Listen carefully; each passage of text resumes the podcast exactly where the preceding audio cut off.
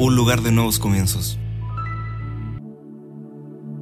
Hemos disfrutado de un tiempo extraordinario en el Señor, adorando, siendo ese pueblo que declara su victoria. Gracias por estar con nosotros en esta conexión. Estamos aquí para poder bendecir tu vida con una palabra poderosa. Te bendice a esta hora el apóstol Oscar Pizarro de Kairos Iglesia, una iglesia de nuevos comienzos, un lugar donde todas las cosas tienen un inicio, un reinicio para poder ver grandes maravillas en el Señor. Un saludo para todas aquellas personas que están a esta hora en toda nuestra nación y fuera de nuestra nación en esta transmisión. Muchas gracias, nos sentimos honrados realmente que puedas estar con nosotros y que puedas seguir todas nuestras plataformas, puedas seguir nuestras redes, ¿cierto? De Kairos Iglesia. Siempre tenemos una palabra de bendición, queremos desatar una fe para tu vida. Y hablando de fe, esta iglesia, Kairos Iglesia, tiene una declaración de fe. Toda la semana, cada vez que nosotros nos reuníamos en este lugar, este es el lugar de nuestra iglesia, nuestro lugar donde eh, eh, recibíamos siempre una palabra del Señor y por este tiempo hemos tenido que estar haciendo esta transmisión. Y cada vez que nos reuníamos, ¿cierto? Como iglesia, liberábamos esta, esta, esta declaración de fe. Y quiero que tú te puedas unir a esta declaración de fe y que la puedas hacer tuya. Así que todos los hijos ya se están preparando y vamos a levantar nuestra mano y vamos a declarar y vamos a repetir. Di conmigo, fe para ver lo invisible. Vamos, diga fe para creer lo increíble. Diga fe para hacer lo imposible, porque para el que cree, solo para el que cree, todo le es posible. Claro que sí. Vamos, celebra ahí en tu casa porque no hay imposibilidades para Dios, no hay nada imposible. Dios es un Dios de que todas las cosas imposibles se hagan posibles. Así que vamos a celebrar y estamos expectantes de poder recibir esta palabra de Dios. Dios ha estado hablando en nuestra vida. En medio de esta circunstancia, en medio de estos días difíciles, son como aquellos días que el pueblo de Israel tuvo que atravesar el desierto, milagros en el desierto. Hemos estado enseñando, hemos estado hablando de que Dios hace milagros en el desierto. En el desierto el pueblo de Israel, después de salir de la esclavitud, tuvo la experiencia de poder ver por hechos portentosos de Dios. Dios hizo cosas maravillosas y en el día de hoy yo quiero hablar acerca de algo poderoso que ocurrió en medio de esa travesía, en medio de esa trayectoria. Dios liberó desde el mismo cielo, liberó pan del cielo. Vamos a estar recibiendo esta enseñanza que creo que va a traer una revelación a tu vida. Qué importante es saber que en medio de crisis Dios soltará su pan del cielo. Qué importante es saber que en medio del desierto el pueblo de Israel fue alimentado, fue sostenido y su mano de protección la pudo ver a través de esa nube, cierto que cubría su vida todo el día y en la noche Dios colocaba una columna de fuego. Así que vamos, quiero que me acompañes al libro de Éxodo capítulo 16, verso 1 en adelante. Libro de Éxodo capítulo 16, verso 1 en adelante. Partió luego de Elim toda la congregación de los hijos de Israel y vino al desierto de Sin, que está entre Elim y Sinaí a los 15 días del segundo mes después que salieron de la tierra de Egipto. Israel más de 3 millones de personas que han sido liberadas de la opresión, cierto, de Faraón, está siendo llevado a su tierra prometida, está siendo llevada a su destino profético, está siendo llevado a esa tierra que Dios le había prometido. Dios levanta a un hombre, Dios levanta a Moisés, a su libertador, y la travesía comienza después del Mar Rojo, después que ellos ven que el mar se cierra, ellos están atravesando el desierto. Han pasado dos meses y 15 días el pueblo se le están acabando los suministros, ellos están eh, desesperándose, ellos tienen hambre, ¿cierto? Y dice en el verso 2, si toda la congregación de los hijos de Israel murmuró contra Moisés y Aarón en el desierto. Verso 3, y le decían los hijos de Israel, ojalá hubiéramos muerto por mano de Yahweh en la tierra de Egipto. Cuando nos sentábamos en las ollas de carne, cuando comíamos pan, hasta saciarnos, pues no habéis sacado no nos habéis sacado al desierto para matarnos de hambre. Tres millones, cierto, de israelitas, entre hombres y mujeres, están atravesando el desierto y tienen hambre. Y ellos recuerdan que cuando estaban en Egipto, dice que ellos podían comer carne y ellos podían comer pan. Ellos se levantan en murmuración contra eh, Moisés, contra Aarón, pero se están levantando en murmuración y se están quejando, ¿cierto?, en contra de ese Dios. Ese Dios bueno, ese Dios que lo libera después de 430 años. El pueblo tiene una necesidad. El pueblo tiene necesidad, tienen hambre. Ellos están, cierto, se están desesperando, aunque Dios tiene todo bajo control. Tengo una palabra para tu vida en el día de hoy. Aun cuando veas que las cosas están difíciles, tienes que esperar, tienes que estar expectante de que viene un milagro para tu vida.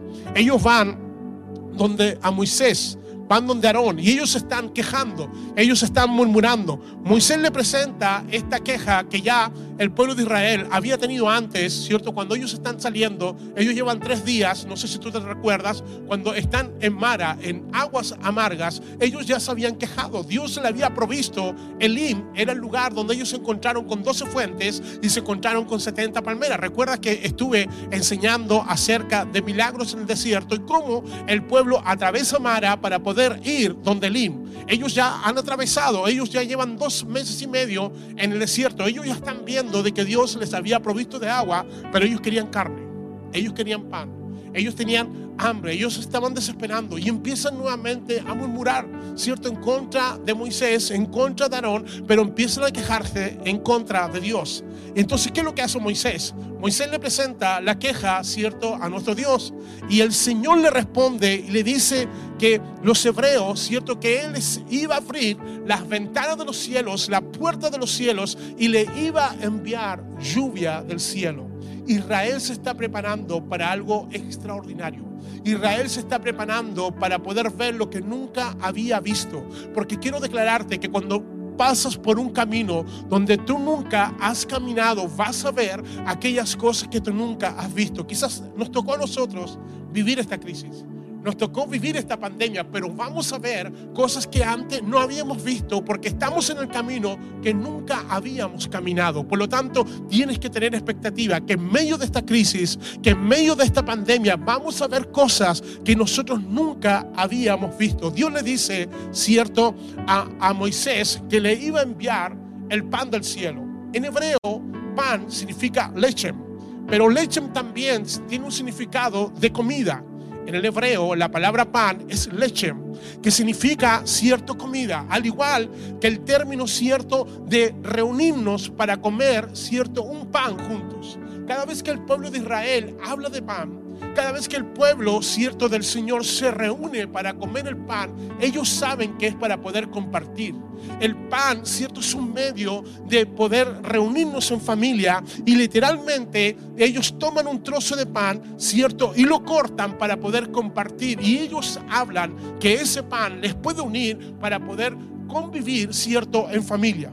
Por lo tanto, cuando la palabra del Señor dice, cierto, en el libro de Apocalipsis capítulo 3, verso 20, que el Señor está a la puerta y nos está llamando, lo que el Señor nos está diciendo, que cuando tú recibes una revelación del cielo, cuando tú recibes un pan del cielo, lo que el Señor quiere es compartir ese pan en una cena. Eso es, cierto, el significado profético de tener un pan del cielo. El pan del cielo, cierto, también en el libro de los Salmos, capítulo 78, verso 22, el salmista está hablando, David está hablando acerca de ese pan que descendió, acerca de ese pan tan maravilloso que en medio del desierto Dios te puede alimentar.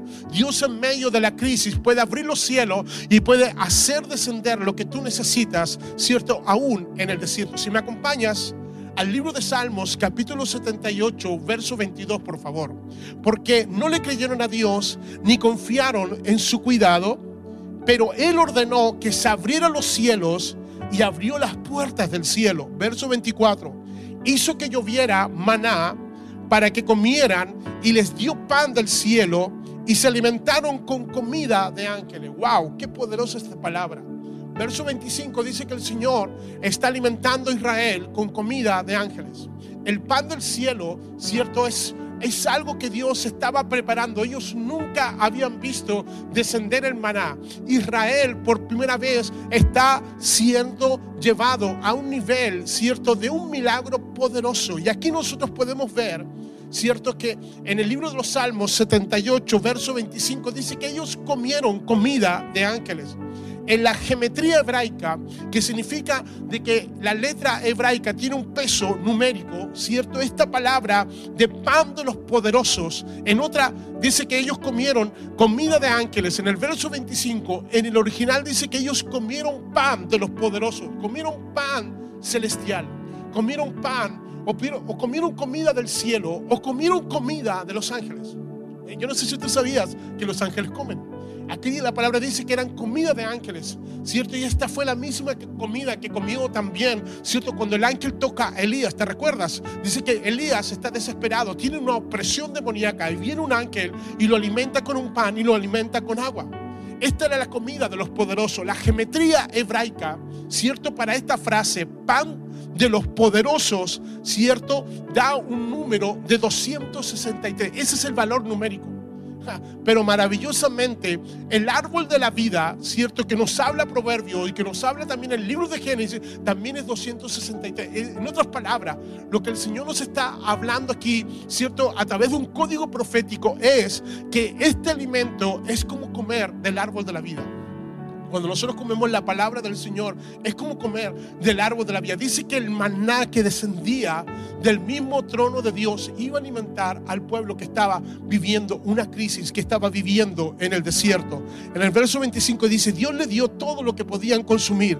El verso 26 dice, soltó el viento del oriente, el viento solano, en los cielos y guió el viento del sur con gran poder e hizo llover tanta carne como fuera el polvo y cantidad de aves como la arena de la orilla del mar, hizo caer las aves dentro del campamento y alrededor de sus carpas. Tres millones de personas están esperando algo en el desierto. Tres millones de personas están desesperados, ¿cierto? Por tener carne y por tener cierto pan. Y el Señor tenía todo preparado, solamente que ellos se adelantaron a lo que Dios iba a hacer. Solamente que ellos se quejaron, ellos no tuvieron expectativas de esperar lo que Dios iba a hacer. Por lo tanto, creo que en el libro de Éxodo, capítulo 16, el Señor le habla a Moisés. Moisés no se desespera. Moisés ya está conociendo al pueblo, cierto que es duro de servir. El Señor solamente está alineando a Moisés a un diseño de algo que ellos iban a vivir. En medio de esta travesía, Dios iba a abrir los cielos. En medio de esta travesía, ellos ya estaban viendo que la nube les cubría de día en un desierto donde hay tanto sol, ya tenían una nube que los cubría. Y en la noche donde, cierto, un desierto hace tanta, temperaturas tan bajas, donde está lo, extremo del calor y lo extremo del frío, el Señor los tenía cubiertos con una columna de fuego. Y el Señor le está dando algo, pero ellos nunca habían visto descender algo, ¿cierto? En esa travesía. En el verso 8 de Éxodo 16, por favor, ¿me acompañas? Esto está fabuloso, ¿sí o no? Milagros en el desierto. Milagros en el desierto. Vas a ver un pan que desciende del cielo. Yo, yo declaro que en medio del desierto vas a ver, en medio de la crisis, en medio de la dificultad, Dios va a hacer descender maná del cielo. En medio de esta crisis Dios nos va a revelar. En medio de esta crisis Dios va a traer revelación a nuestra vida. Pero también en medio de esta crisis Dios va a proveer maná del cielo. Vamos, acompáñenme por favor al verso 8. Moisés añadió, lo que yo he dicho sucederá cuando Yahweh le dé carne para comer esta tarde y su porción de pan mañana en la mañana. Yahweh ha escuchado sus quejas y sus murmuraciones que no son contra nosotros, sino contra él.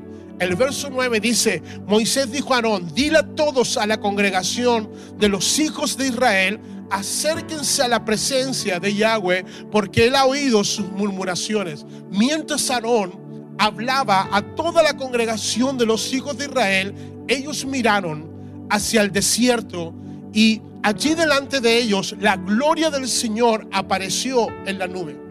Escuche, algo está ocurriendo, algo está pasando. Ellos conocían la nube. Ellos conocían de que esa nube se había puesto, ¿cierto?, por delante de ellos cuando ellos estaban atravesando el Mar Rojo. Pero esa misma nube se había puesto en la retaguardia cuando venía el ejército de Faraón. Esa misma nube les está guiando en medio del desierto. Pero ahora está ocurriendo algo.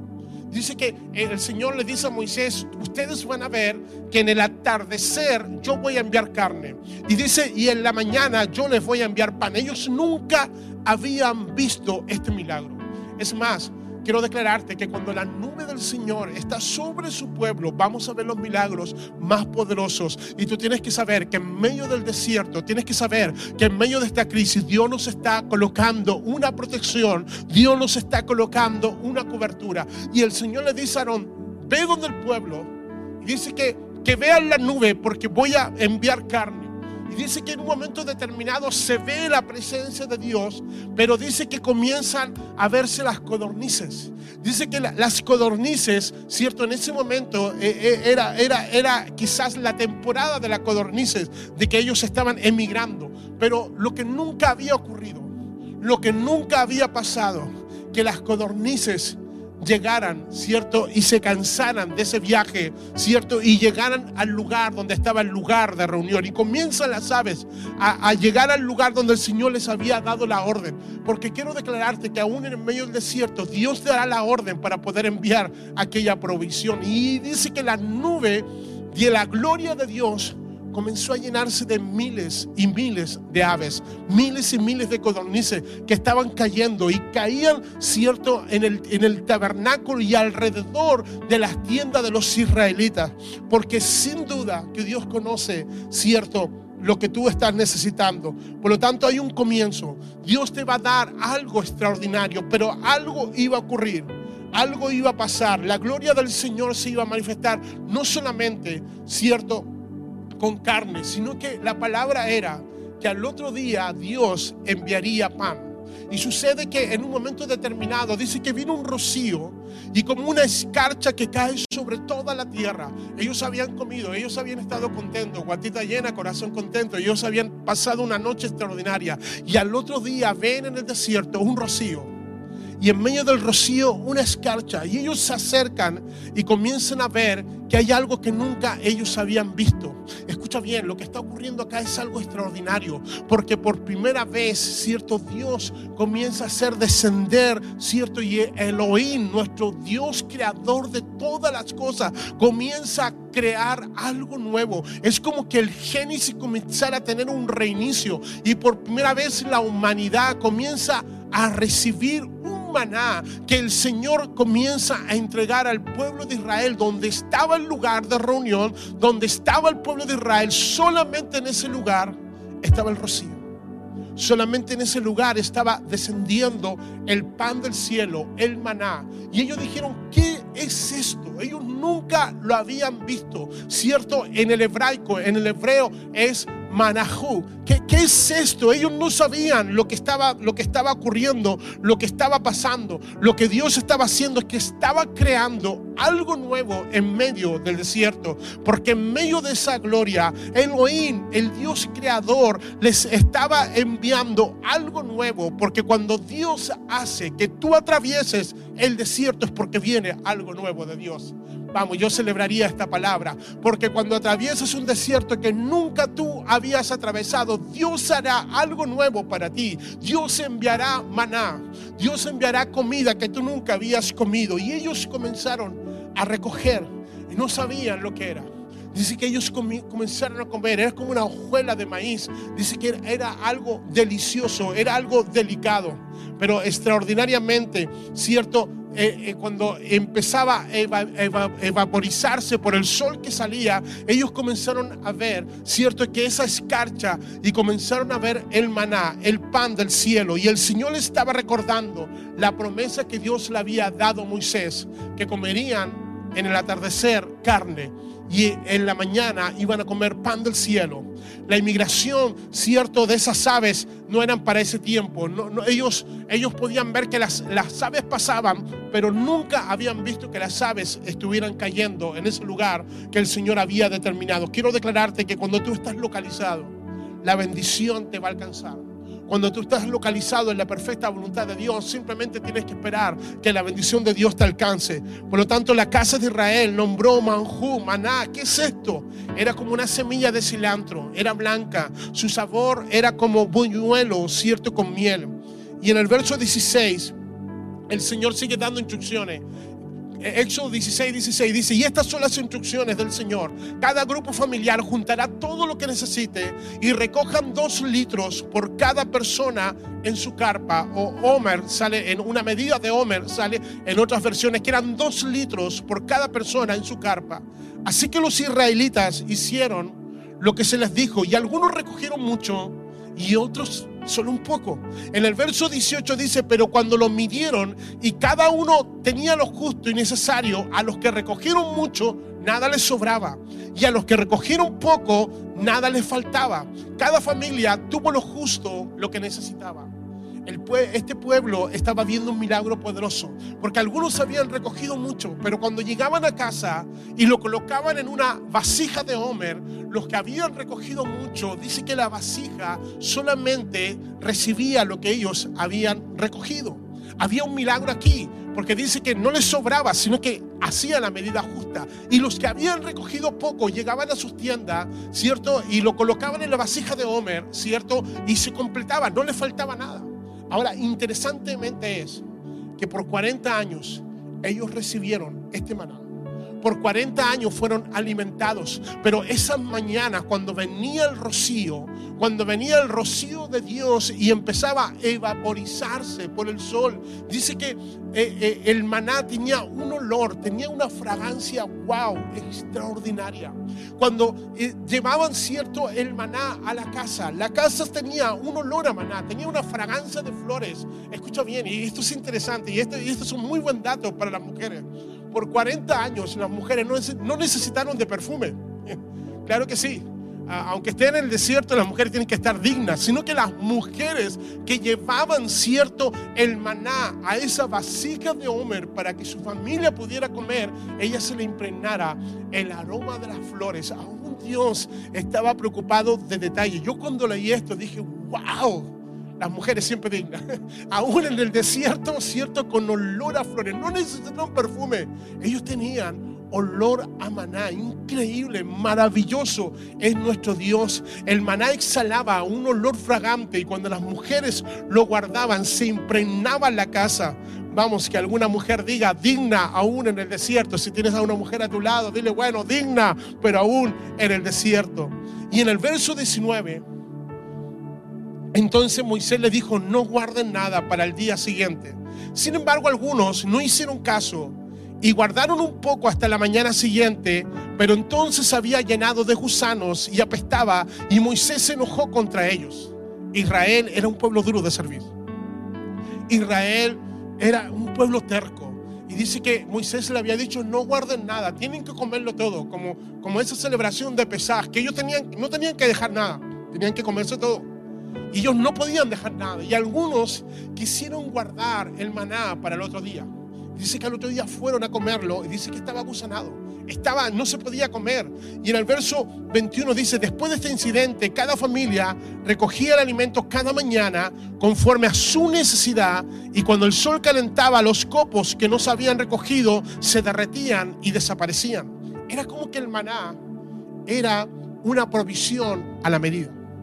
Quiero declararte que en medio del desierto Dios nos dará bendiciones, Dios nos dará provisiones a la medida de la crisis que estamos pasando. No te preocupes, Dios va a proveer a cada uno de nosotros, Dios proveerá a tu casa, Dios proveerá a tu familia, porque hay un maná que en medio del desierto Dios lo hace descender. En el verso 22 dice, y el sexto día, el día número 6, recogían el doble de lo habitual, es decir, cuatro litros por persona en lugar de dos entonces todos los líderes de la comunidad se dirigieron a Moisés en busca de una explicación. Y él les dijo, cierto, en el verso 23, y él les dijo, esto es lo que el Señor ha ordenado. Mañana será un día de descanso. Será un día de Shabbat, un día sagrado, reservado para el Señor. Así que horneen las hierbas y hoy todo lo que necesiten y guarden para mañana lo que les sobre. Entonces ellos dejaron un poco aparte para el día siguiente, tal como Moisés lo había ordenado, y al otro día la comida sobrante estaba buena y saludable, sin gusanos ni mal olor. El diseño de Dios. Como Dios le dice en el día número 6, van a guardar, porque al otro día ustedes no van a recoger. Al otro día ustedes se van a dedicar solamente a contemplar. Y dice que esa comida que los otros días se echaba a perder, bajo el diseño de pacto, no se echaba a perder, se preservaba. Porque cuando tú eres obediente a un pacto de Dios, cuando tú eres obediente a una promesa de Dios, todo lo que Dios ponga en tu mano se va a preservar. Ellos guardaron el maná. Ellos habían recogido el doble, ¿cierto? El día número 6. El día, para nosotros, el día viernes, porque el día sábado ellos tenían que guardar el Shabbat. Ellos tenían que guardar el día de reposo. Y fue realmente maravilloso porque al otro día ellos fueron y ellos estaban a lo mejor esperando de que esa comida se echara a perder. Pero cuando tú vas al diseño de Dios, cuando Dios te revela su diseño y tú eres obediente, Dios te va a preservar.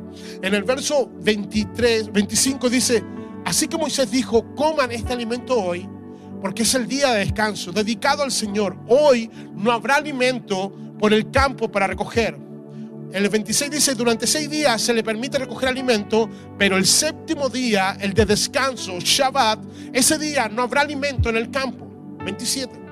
Aún así, algunas personas salieron a recoger en el día número 7, pero no encontraron alimento. Entonces el Señor le preguntó a Moisés, ¿hasta cuándo este pueblo se negará a obedecer mis mandatos y mis instrucciones?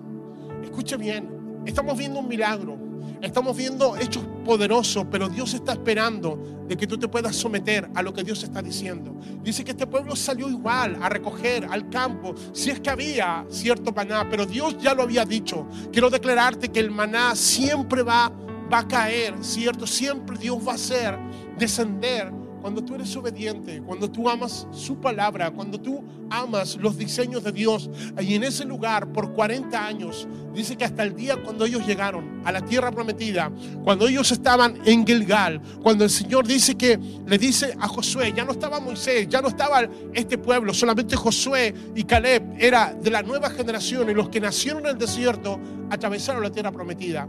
Y dice que cuando ellos fueron circuncidados, dice que al otro día, cuando ellos sanaron, cuando ellos ya estaban listos para poder entrar a la tierra prometida, dice que nunca más, nunca más vieron el maná. Dice que cesó el maná del cielo. Por 40 años el Señor proveyó.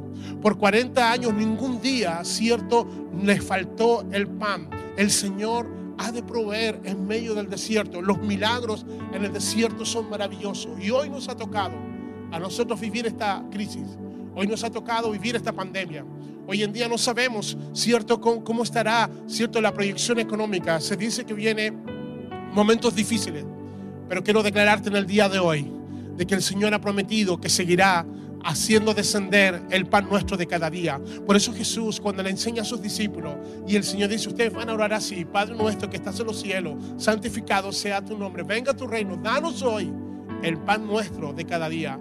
El Señor sigue derramando maná del cielo y yo declaro en el nombre de Jesús que no te faltará nada a tu casa, no faltará nada a tu mesa. Y todos los que buscamos a Dios, no solamente Dios enviará un maná espiritual, no solamente Dios enviará un maná físico, Dios no solamente enviará un pan que nos hará, cierto, proveer, sino que Dios también en estos días está derramando un maná, un pan que nos está llevando a que tengamos una revelación mucho más cercana del propósito, del plan y el diseño de Dios que Él tiene dentro de ese propósito para cada uno de nosotros. Que esta palabra te haya bendecido y puedes esperar, si estás en el lugar correcto, haciendo lo correcto, Dios abrirá las ventanas de los cielos y enviará su provisión hasta que sobreabunde. Prepárate, porque en milagros en el desierto es lo que está ocurriendo. Vamos a ver cosas poderosas, así como Israel recibió ese maná que nunca había sido enviado. Elohim, el Dios creador de todas las cosas, les hizo descender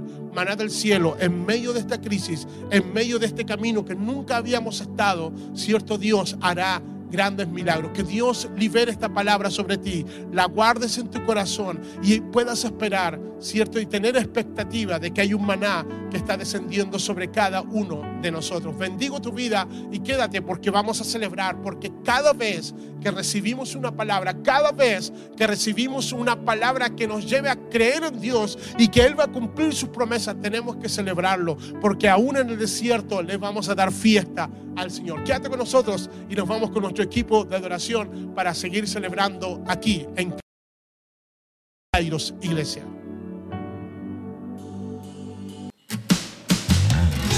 Si Él lo dijo y yo lo creo, Él lo cumplirá, Él lo cumplirá. Kairos Iglesia, un lugar de nuevos comienzos.